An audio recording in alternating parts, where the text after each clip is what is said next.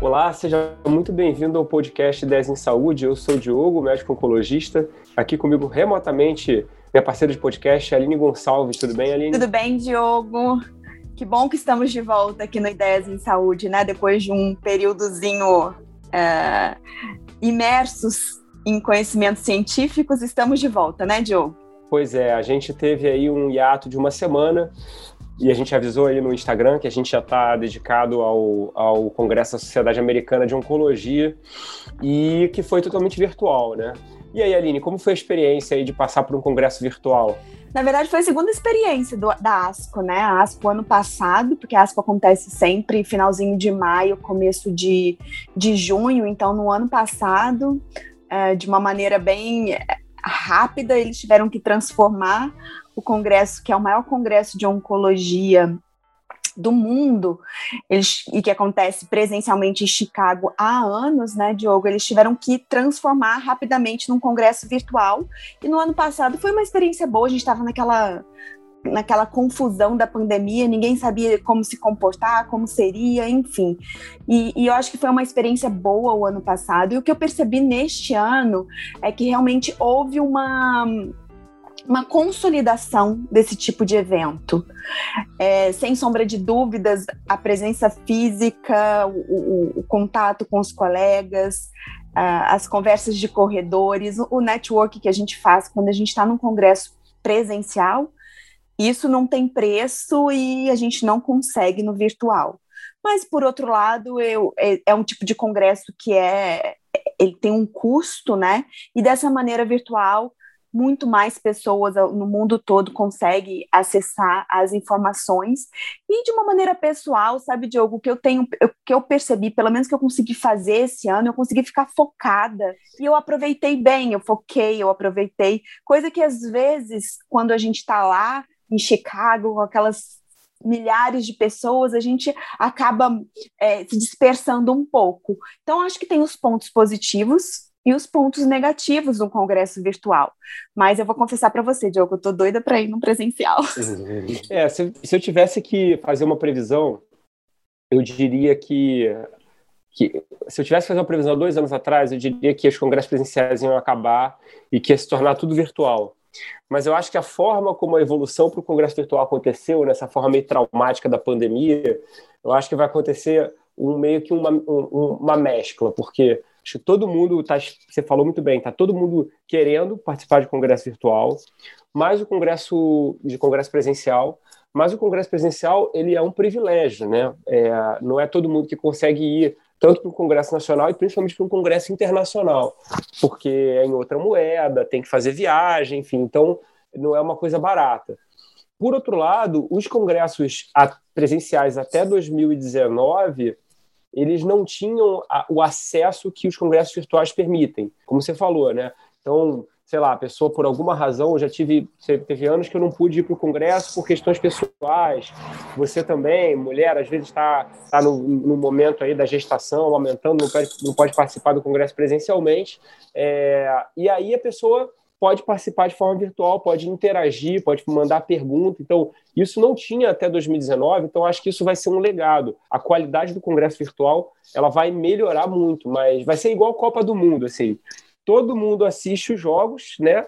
É, mas quem pode faz um esforço é, e vai lá participar, mas obviamente que tem que pagar um preço por isso. Então, eu acho que no final das contas vai ser positivo dos dois lados, porque quem vai estar presencialmente vai aproveitar melhor né? Porque vai saber como é a experiência de não estar e quem está, quem participar virtualmente vai, vai, vai ter acesso e aí vai ser uma coisa que vai ser é, mais mais democrática. Lembra?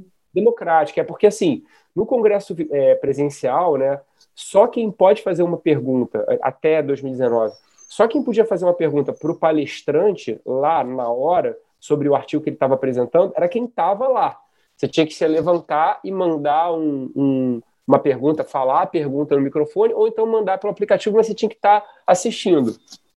É, agora você vai ter essa possibilidade. O cara está lá na China, o Congresso está rolando nos Estados Unidos e o cara está lá, manda uma pergunta e o cara vai responder online. Então, acho que o, o saldo vai ser positivo, né? Falando em Copa do Mundo, né? A gente. Pode falar, pode falar.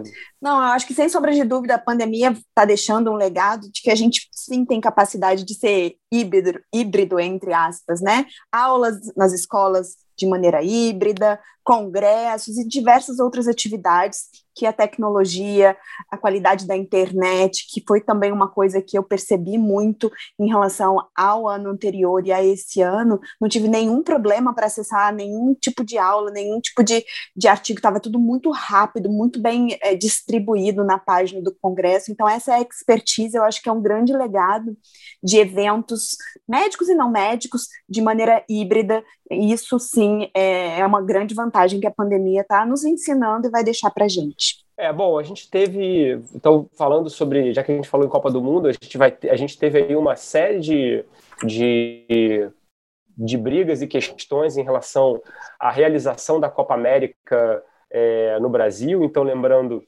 a Copa América seria realizada, é, é, mudou de sede, mas seria realizada em tese na Colômbia e na Argentina, dois países que ainda estão passando aí por, por questões é, que eu diria que não são só, principalmente a Argentina, não são só sanitárias, mas também econômicas.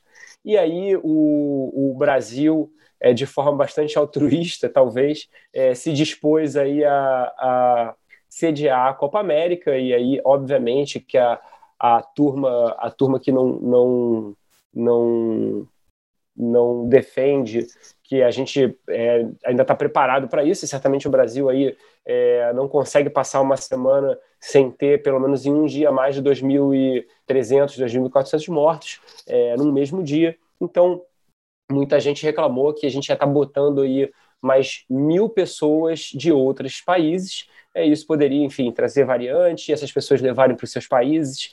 É, Curiosamente, curiosamente, é, a rede de televisão que mais criticou é, é a rede de televisão que vai transmitir o Campeonato Brasileiro, que está rolando, o, a Copa do Brasil, que também está rolando, é, as eliminatórias da Copa do Mundo, que também estão rolando, mas não vai transmitir a Copa América. A Copa América vai ser transmitida por outra rede de televisão. É, às vezes parece que tem um certo conflito de interesse aí. O que, que você acha, Aline? Diogo, em futebol eu prefiro não me meter, porque eu realmente não entendo nada, tá? Vocês estão ouvindo aí os Ideias em Saúde, eu não sei nem o que é Copa América, e meu marido vai me matar com essa minha declaração. Mas eu acho que, com certeza, conflito de interesses existe em, em qualquer situação, é, e a gente tem essa questão aqui da, da mídia nacional muito forte, né? A gente tem é, muitas vezes é, uh, reportagens e, e, declarações que nitidamente a gente consegue ver que tá para um lado ou para o outro, que agora é tudo politizado nesse país, né? Então, eu acho que a gente tem que ter muita cautela antes de julgar se é que a gente tem capacidade de julgar.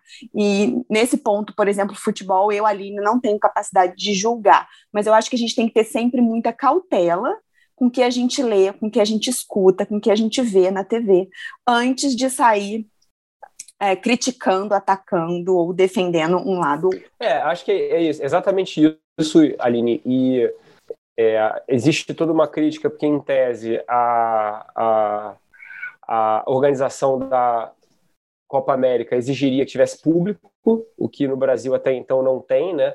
É, é óbvio que e isso pode parecer meio meio meio transgressor, mas de certa maneira o Brasil tem um papel de liderança, por assim dizer, né? Então, lembrando, a Liga dos Campeões, que é a final, a, a, a, o, principal campeonato europeu, né, internacional, talvez o principal campeonato de times de, de clubes do mundo, né, até mais do que o campeonato mundial, Afinal, é, teve, teve, teve público, embora tivesse um distanciamento social ali, foi o Chelsea e o Manchester City, é, teve público e, e a, existe aí essa demanda é, de alguns clubes brasileiros, inclusive o Flamengo, de que é, a volta é, do, do público nos jogos de futebol.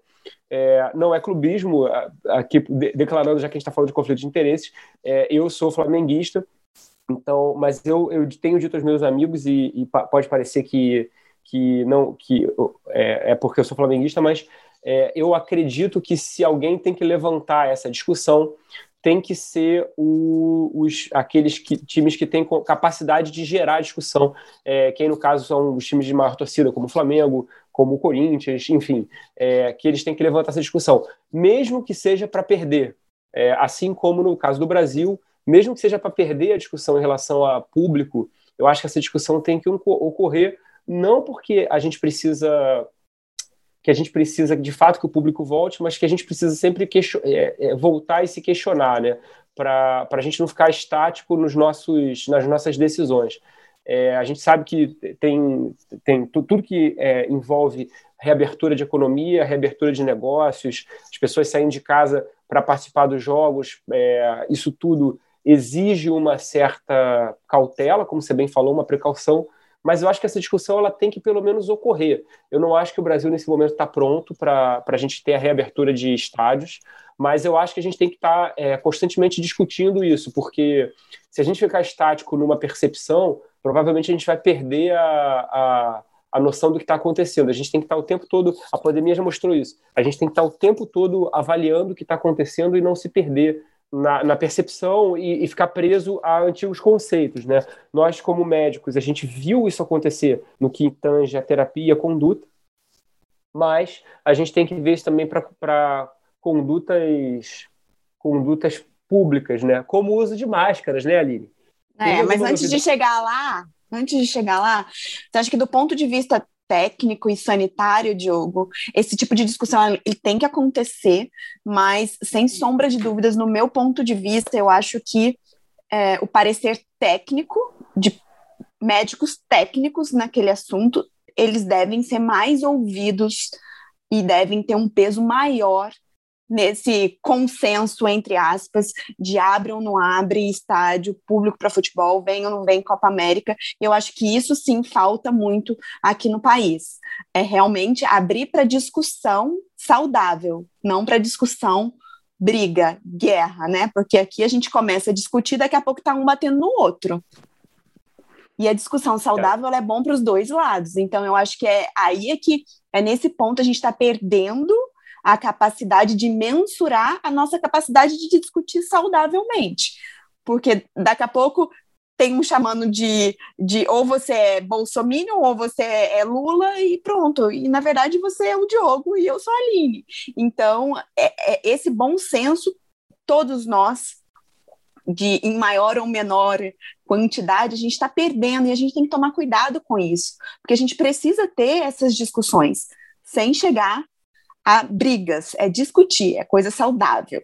E aí a gente vem para um outro ponto que realmente dá vontade de brigar, de bater, de perder o controle, que é essa questão do uso de máscaras, que eu, eu assim, eu, eu costumo não ficar tomando muito partido não, Diogo, mas ontem eu fiquei enfurecida com essa declaração. No momento que a gente vive, variantes, mais de 2 mil mortos por dia, mais de 17 milhões de, de doentes no país. E a gente vai começar a discutir neste momento parar de usar máscara? É o momento de doutor Diogo. É, é, é curioso que acho que a, a ideia do presidente né, é se basear na opinião do, do CDC e do presidente Joe Biden dos Estados Unidos, de que, em tese, você já pode começar a parar de usar máscara, né? É, a frase dele lá, mask or vax. Bora vacinar, é... então, a população, como os Estados Unidos estão fazendo, né? Que tal? É, e, e, e a Thelma Flose, que já participou aqui com a gente de, de três episódios, né? Ela até postou no Instagram dela que a situação da vacinação brasileira é diferente da vacinação americana, porque o vacinado brasileiro ele pode ainda se contaminar e, por consequência, ele ainda pode transmitir. É diferente um pouco da imunização que da, das vacinas da Pfizer e da Moderna, que são as principais é, vacinas que estão sendo usadas nos Estados Unidos. É um pouco diferente, logo a lógica tem que ser um pouco diferente também. É, eu acho que assim o presidente há muito tempo ele já ele já mostrou que ele fala ali para o seu público cativo, né, que, por exemplo, defende que as máscaras não funcionam, é, e ele fica levantando essas discussões. É óbvio que, que ah, não é o momento de parar de usar máscara, seja em locais fechados, em locais abertos provavelmente também, né? Eu, eu particularmente acho que a máscara ela tem um papel social também, no sentido de que é, quando você está andando na rua e você vê as outras pessoas de máscara, você também está de máscara, você sabe que você está num momento de pandemia, você sabe que você está num momento de, de, de exceção, você sabe que você tem que usar álcool gel, você sabe que você tem que manter distanciamento social, você sabe que você tem que tomar os cuidados de higiene. Então, a máscara, eu acho que ela, além de ter a função de barreira, de proteger aí que você elimine vírus, essas coisas, ela tem uma função também como se fosse um pacto social. Já que eu falei no Flamengo, posso usar um exemplo. Se eu saio na rua, eu vejo um cara com a camisa do Flamengo, daqui a pouco eu vejo outro, daqui a pouco eu vejo outro, eu penso, pô, será que tem jogo do Flamengo hoje? E aí, normalmente tem. Ou do Vasco, ou do Fluminense, enfim, ou o Flamengo jogou no dia anterior e ganhou. É, então, isso daí eu acho que é uma coisa que talvez o, o, o, presidente não esteja considerando, e isso acaba sendo de fato imprudente, mas volto a dizer, eu acho que a, o que ele quer, na verdade, mais do que fazer as pessoas pararem usar máscara, ele quer manter a discussão acontecendo. E aí eu abro um parênteses. É, a gente vai falar sobre CPI, mas eu abro um parênteses para as pessoas que, que, como a Aline, ficaram um pouco enfurecidas com isso. Né? Uma das coisas que o presidente e outras pessoas é, no Brasil e na política fazem muito bem é essa capacidade de, de gerar energia e atrair atenção. É, e uma coisa que, que é, é, feita de forma magistral por essas por esses esse pessoal que, que entende muito de persuasão é atrair energia para si. E uma vez que ele atrai energia para ele, atrai discussão para ele, vira o foco da discussão, é, a, o objetivo dele já foi alcançado. O objetivo dele, quando ele fala em, é, em vacina, quando ele fala em, em, máscara, quando ele fala em reabertura é, de estádios, o objetivo principal é sempre gerar atenção, é sempre atrair a atenção das pessoas, gerar energia. Se você xingar, se você pegar é, não estou dizendo que você não deve fazer isso, faça o que você quiser. Mas se você está gritando o nome dele, batendo, batendo panela na, na janela, se você grita o nome dele, independente que você falou antes ou falou depois, você está gritando o nome dele. Você está chamando atenção para ele. O nosso cérebro, isso aí o pessoal que, que manja de PNL sabe muito bem. O não não existe no nosso cérebro. A gente só consegue captar o, o, a, a, informação. Então, eu não quero, não faça isso. Não pense que você está chupando limão. Você vai pensar que você está chupando limão, sua boca vai encher d'água. Então, a gente tem que ter muito cuidado para manter um pensamento isento, por assim dizer, e falar, tá bom, ele falou isso, objetivamente ele, ele fez uma cagada e eu não vou mais, mais. Isso não vai me gerar nenhum tipo de emoção, porque quando você gera energia, você está fazendo exatamente o que ele quer. É, mas eu acho que, assim, do ponto de vista técnico, de estratégia, de governo, de política dele, ele está fazendo o papel dele, que é gerar essa, essa polêmica e chamar os holofotes para ele mas do ponto de vista técnico, do ponto de vista humano da coisa, do, no meio de uma pandemia, eu acho que as pessoas tinham que encontrar holofotes mais responsáveis para chamar atenção. Porque você, Diogo, que você estuda PNL, você entende de um monte de coisa que a maioria das pessoas que estão ouvindo e que estão seguindo, seja no Facebook ou no Instagram, não conseguem interpretar. E exatamente é o, é o objetivo dele. Então, eu acho que existem holofotes mais responsáveis que você pode atrair atenção. Então, eu acho que do ponto de vista de ser humano, estrategicamente, politicamente, chamar a atenção no meio de uma pandemia com uma declaração irresponsável, eu não acho isso nada coerente para um presidente da República. É, isso certamente, né? Isso aí, isso não tem discussão. Mas assim, eu ainda não vi os jornais de hoje, mas eu não tenho dúvida que ele vai estar na capa de todos os jornais é, a, a, declaração dele falando sobre falando sobre o, o, uso ou não uso de máscaras, né? E aí a gente já pode, enfim, pegar um gancho para talvez o assunto mais interessante aí, que é a questão dos últimos acontecimentos da CPI, é, que é o seguinte: o presidente ele não tinha que ter politizado os assuntos técnicos. Né? Isso, é, isso é evidente. É. Ele não precisava ter politizado o uso de máscaras, ele não precisava ter politizado o distanciamento social, ele não precisava ter politizado as drogas é, para o tratamento inicial. é, ele não precisava ter politizado a vacinação. Tudo que ele fez, ele muitas vezes seguiu aí a esteira do Donald Trump, ou, enfim, ele quis, na verdade, se é, tomar uma posição nesse sentido. Se no futuro se descobrir que quem tomou hidroxicloroquina, ivermectina, anita, vitamina D, enfim, quem ah. tomou isso, se beneficiou e alguns, algumas pessoas, alguns médicos é, deixaram de prescrever muitas vezes porque estavam no calor dessa discussão e estavam influenciados talvez até por uma op opinião negativa no presidente, eu sei que as, as pessoas é, que vão que, que apoiam o presidente vão ficar irritadas com o que eu vou falar, mas assim quem, quem morreu por falta de tratamento, quem morreu por falta de máscara, quem morreu por falta de vacina, é, é, essas mortes têm que ser de alguma forma é, é o, o presidente é corresponsável porque ele, ele poderia ter tomado uma outra posição.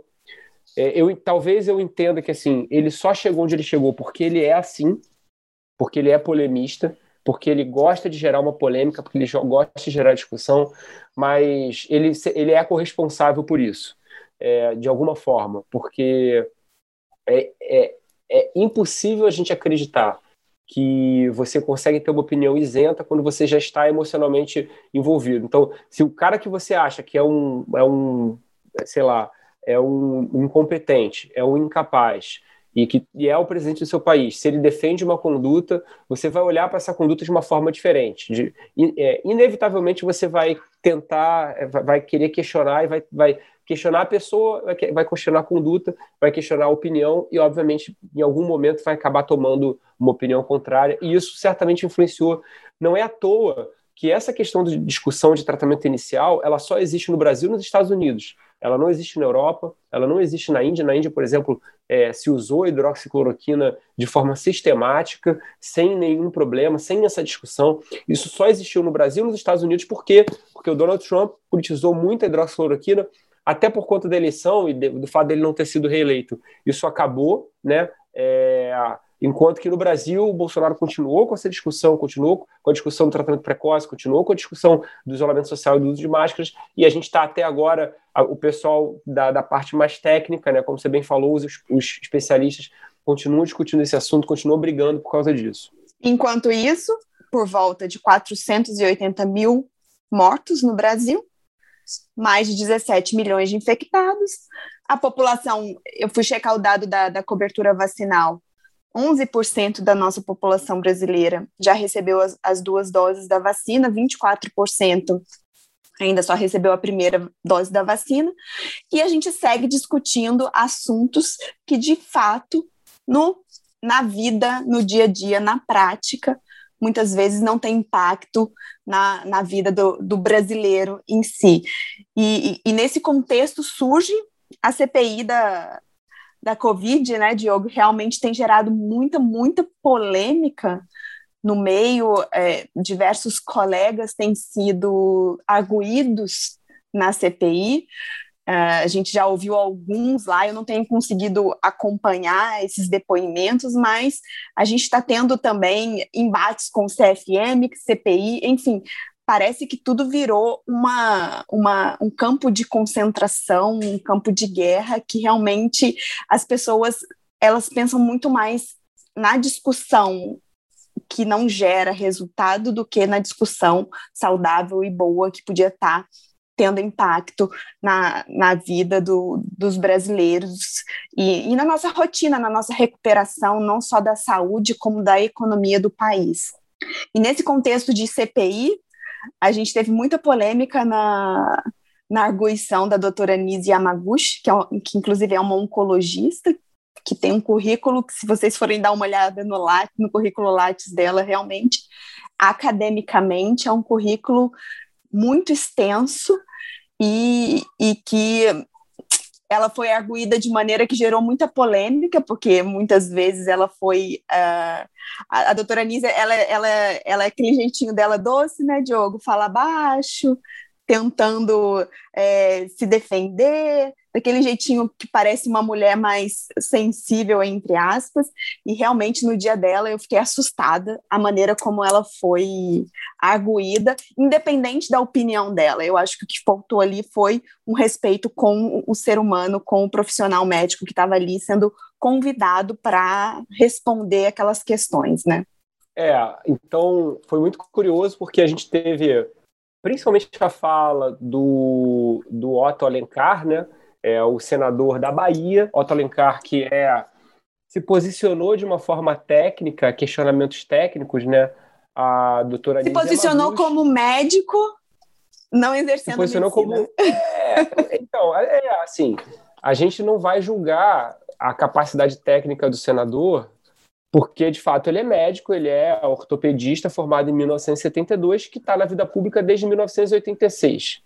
É, então, certamente, ele deve ter uma dedicação aí à educação continuada e, e, deve estudar muito virologia, infectologia. Não é uma coisa muito comum do, do, do ortopedista estudar, mas a gente acredita Diogo, que ele pode... menos. mas, Toca CPI. O fato é que existia aí uma, uma, uma existiu em direção à doutora Nise certamente uma, uma animosidade que foi é, muito questionada. Nise como é, é, é, japonesa, né? Então ascendência japonesa, então ela tem uma, uma um estilo mais é, contido. Já a doutora Mayra Pinheiro que tem um estilo um pouco mais bélico, um pouco mais incisivo. Ela já teve uma pegada mais questionadora barra enérgica, e isso aí é, talvez tenha gerado até da parte dos senadores um pouco menos de, de disposição em bater de frente. É, isso foi seguido pela doutora Luana Araújo, que também é infectologista, é, a gente até ela é mais, mais próxima aí da, da nossa geração, né? É, a gente tem amigos, inclusive, que estudaram com ela na UFRJ, tida como sendo uma pessoa brilhante. Teve um período, na verdade, muita gente questionou isso, não sei se, se vale a pena a gente questionar ou não, né? Mas, enfim, ela, ela, ela tem uma formação é, médica é, estruturada, teve um período que ela não exerceu a medicina, eu acho que a gente não deve é, é, desacreditar a pessoa por causa disso, porque de fato ela estava talvez numa disposição ali em, em, em, falar sobre o assunto, né? Teve uma fala dela ali que ela falou sobre a discussão do tratamento precoce, que foi usada como sendo uma uma forma de desacreditar o uso das drogas no tratamento precoce. Ao meu ver, ela falou essa discussão esdrúxula, eu concordo, discussão esdrúxula. É, não é, não, não, o Senado não deveria estar tendo essa discussão, é, muito menos uma CPI, essa discussão deveria estar sendo feita nos meios médicos, nos meios técnicos, a gente tá, deveria estar discutindo, discutindo isso nos congressos e nas, nas mesas redondas e não em CPIs e no Senado. É, mas, enfim, aparentemente ela, teve, ela, ela recebeu um pouquinho mais de carinho dos senadores do que a doutora Nise, né? É, e aí eu, eu, eu, só queria deixar aqui, Aline, meu... É, mas aqui, Diogo, o ponto é, eu não tenho que dar mais carinho para uma pessoa que fala o que eu concordo e o que eu quero escutar. Eu tenho que respeitar o que ela está concordando com a minha opinião a minha opinião, mas pode ser a sua, enfim, mas eu também tenho que respeitar aqueles que não concordam. Quantas vezes eu não concordo com a sua opinião? E quantas vezes eu parti para agressão com você, Joe? A gente tem que aprender a respeitar. A gente, não, a gente não precisa concordar com tudo que os colegas falam, mas a gente tem que aprender a escutar e a respeitar o ponto de vista de cada um. E é, e é para mim o que falta ali é respeito com a opinião dos outros, porque é nítido naquela CPI que se o discurso não é alinhado com o, discurso, com o discurso que eles querem escutar, eles agredem. É, o que eu, o que eu vou deixar aqui é, registrado a minha, a minha impressão sobre o que vai acontecer nessa CPI, eu acho que é, o nosso, o nosso onipresente Renan Calheiros, relator da CPI, eu acredito que o parecer dele vai ser um parecer é, é, que vai ser contrário ao papel do presidente, provavelmente de alguma forma isso vai ser negativo para o presidente, o, relatório final da CPI. Se esse relatório vai ser aprovado ou não na comissão é outra história. Se for aprovado ou não, se ele vai ser é, é, vai, vai dar seguimento é, no Senado, isso é uma outra história. É, mas eu acredito que, de posse de um parecer negativo da parte da CPI, é provável que o presidente tenha problemas é, para 2022 até se torne inelegível, porque, enfim, o Supremo Tribunal Federal tem feito é, muitas vezes tomado a iniciativa aí de, de, de, algumas, de algumas decisões. Então, eu acho que de posse do, do de um parecer negativo da CPI escrito pelo Renan Calheiros, talvez o, o um, um, ministro do Supremo ou o Pleno acabe tomando uma decisão que seja desfavorável para o presidente e a gente pode voltar aí a uma botar o país é, numa num furor aí social por conta disso. Eu espero que isso não aconteça, mas eu, eu queria deixar registrado aqui que eu acho que essa essa possibilidade é real. E é isso, né, Aline? A gente está aí. Tá, tá, difícil a gente parar de falar de pandemia, né? Porque sempre que a gente para de falar, eu, eu, já fiquei quase cinco minutos aqui falando sobre a necessidade de você não se deixar ser drenado por essa geração de energia, mas aqui estamos nós falando sobre de pandemia, sobre precoce, sobre pandemia, porque o Brasil a gente estava, a gente teve essa terceira onda que a gente achou que já tinha acabado, ela não afundou totalmente, a terceira onda na Índia, a, que na verdade foi a grande onda da Índia, né? Ela já está no final, é, enquanto que no Brasil a gente está num platô aí, a gente chegou a bater aí 50 mil novos casos, 30 mil novos casos é, é, no início de maio, meio de maio, e agora a gente já tá, chegou a bater novamente 80 mil novos casos, é, o número de mortes bateu 2,600, ah. é, depois caiu um pouquinho, foi corrigido, mas a gente ainda não conseguiu aí diminuir de vez o número de casos, e obviamente que a gente está vendo uma, um ah. reflexo da reabertura, né, pós, pós aquele período de isolamento em abril, mas a gente ainda não conseguiu é, zerar essa pandemia. Só para gente, só para o pessoal que que, que acha que a gente só ataca o governo também, em relação à questão dos números é, absolutos é, versus números relativos de vacinação, eu acho que é importante a gente também falar que assim, o Brasil está em quarto né, em número de vacinações absolutas. É, e a gente vê em alguns meios da mídia falando que o que conta, na verdade, é a vacinação relativa. Eu concordo parcialmente com isso, acho que a vacinação relativa certamente é importante, mas a gente tem que lembrar também que a vacina não é uma coisa que está acessível de forma sistemática, ou seja, seria complicado o Brasil ter agora, comprar mais de 400 milhões de, de vacinas e, e sair vacinando todo mundo, uma vez que essas vacinas não existem, né? Então, existe um desabastecimento, o Brasil vai começar a produzir vacina agora, então acho que nesse sentido é, a gente tem que pensar também que eu tenho feito esse, essa pergunta para os meus pacientes, todos os meus pacientes acima de 65 anos já tomaram as duas doses de Coronavac, é, muitos pacientes já tomaram uma dose de AstraZeneca, que a primeira dose já tem uma, uma capacidade de proteção muito grande. Então, eu, eu também queria só deixar o contraponto, que eu acho que assim a vacinação relativa ela é importante, mas é, eu acho que no sentido de vacinação o número, o número absoluto também é importante nesse sentido. O Brasil já passou, por exemplo, a Inglaterra, que é a, o país que desenvolveu uma das vacinas, né? desenvolveu, desenvolveu a, a vacina da AstraZeneca em parceria com a Universidade de Oxford. Então, acho que tem esse contraponto aí que é importante a gente falar. Vamos ver se a gente consegue dar uma pausa aí para falar de pandemia, para falar de outros assuntos mais interessantes, mas se houver necessidade aí, a gente, a gente volta a falar. É isso, né, Aline?